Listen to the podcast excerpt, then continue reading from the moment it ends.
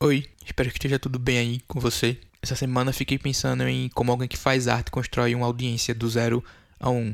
Talvez seja o caminho, o movimento, a jornada mais difícil para quem está começando a querer divulgar sua criatividade na internet. E é muito fácil encontrar vários conteúdos e cursos e enfim sobre produção de conteúdo especificamente no Instagram.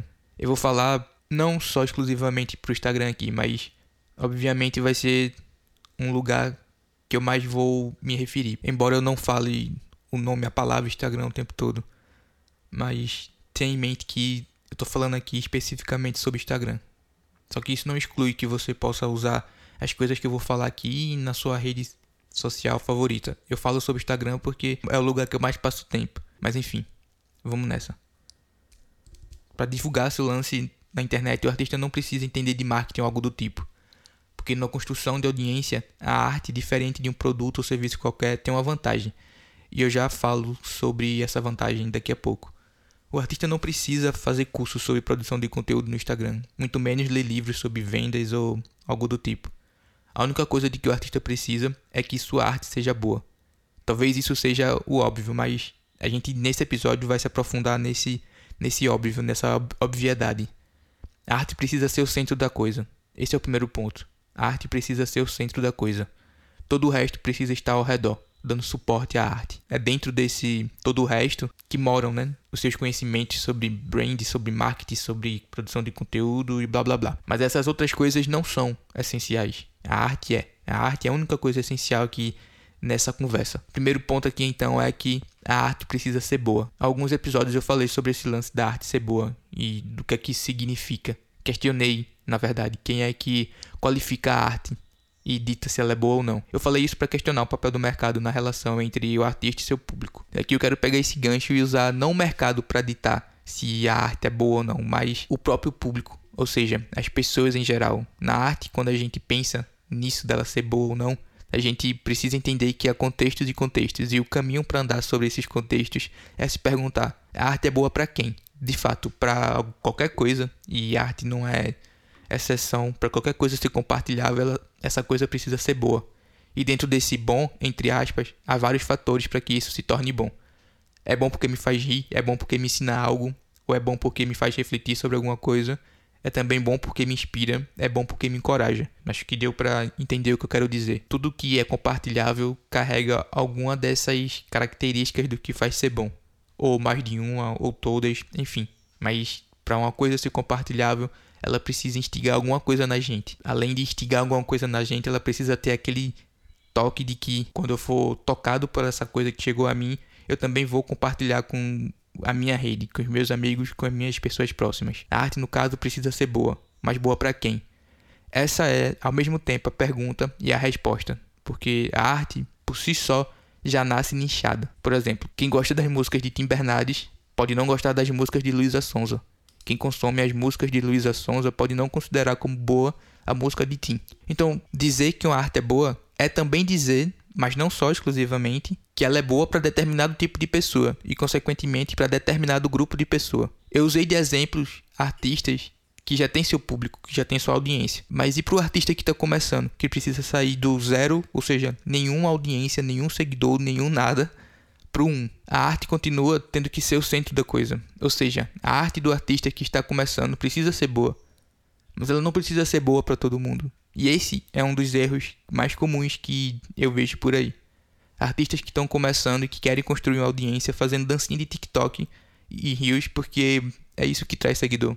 É isso que traz, sei lá, uma possível audiência. Só que o que esse pessoal não entende é que a arte deles não precisa ser boa para todo mundo. Ele não precisa agradar todo mundo. Ele não precisa se comprometer e comprometer quem ele é para fazer algo que tá na moda, só porque tá na moda, só porque é trending. Tua arte precisa ser boa para certo tipo de pessoa. E é para esse certo tipo de pessoa que toda a comunicação do artista precisa se voltar. A dúvida agora se torna então quem é e como é esse tipo de pessoa. Vamos imaginar o seguinte: esse artista que está começando, digamos que seja você, Lauro, de nome fictício.